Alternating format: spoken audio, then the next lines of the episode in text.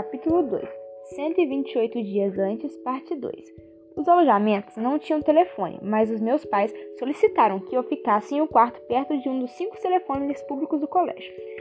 Eles me abraçaram de novo, minha mãe e depois meu pai, e então terminou. Pela janela dos fundos vi o carro deles sair pela rua sinuosa do campus. Talvez eu devesse ter ficado triste e sensibilizado, mas naquele momento só pensava em tomar um ar. Peguei uma cadeira e me sentei do lado de fora, à sombra do longo beiral, esperando uma brisa que nunca chegava. O ar ali estava tão parado e opressivo quanto no quarto. Fiquei observando meu novo lar. Seis construções de um andar só, cada uma com 16 quartos e organizadas em forma de hexágono ao redor de um grande círculo de grama. Parecia um motel antigo, muito grande. Por todos os lados, garotos e garotas se abraçavam, sorriam e caminhavam juntos. Eu tinha a vaga esperança de que alguém viesse falar comigo. Até imaginei como seria a conversa. Oi, você é novo aqui? Sou sim, vim da Flórida. Que legal, então está acostumado com o calor. Eu não estaria acostumado com esse calor nem se viesse de Hales. Eu brincaria e causaria uma boa primeira impressão. Ah, ele é engraçado. Aquele Miles é uma figura. Isso não aconteceu, é claro. As coisas nunca aconteciam do modo que eu as imaginava.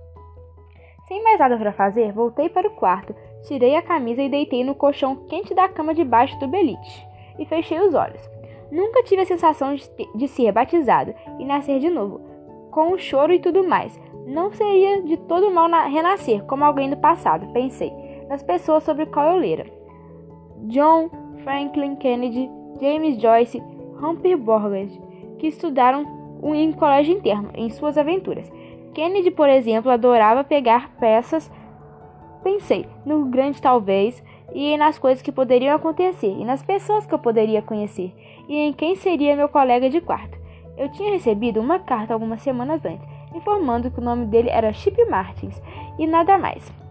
Quem quer que fosse Chip Martin, eu pedi a Deus que ele chegasse com um arsenal de ventiladores superpoderosos, porque eu não tinha levado nenhum e já podia sentir o suor me fazendo uma poça no colchão de vinil.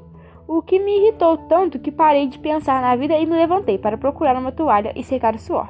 Então pensei: bem, antes da aventura é preciso desfazer a mala. Colei o mapa mundi na parede, coloquei a maior parte das roupas nas gavetas e só então notei que o ar quente e úmido fazia até paredes transpirarem. Resolvi que aquela não era uma boa hora para trabalhar, era a hora do magnífico banho gelado. O banheiro era pequeno e tinha um espelho enorme atrás da porta, o que tornou impossível ignorar a imagem do meu corpo nu enquanto eu me inclinara para abrir a torneira. Minha magreza sempre me intrigava. Meus braços finos não pareciam engrossar, muito mais até que meus ombros. E meu peito não tinha qualquer traço de gordura, nem de músculo. Aquela vi não me envergonhava e me perguntei se havia algo que pudesse fazer em relação ao espelho abri a cortina branca e entrei no box.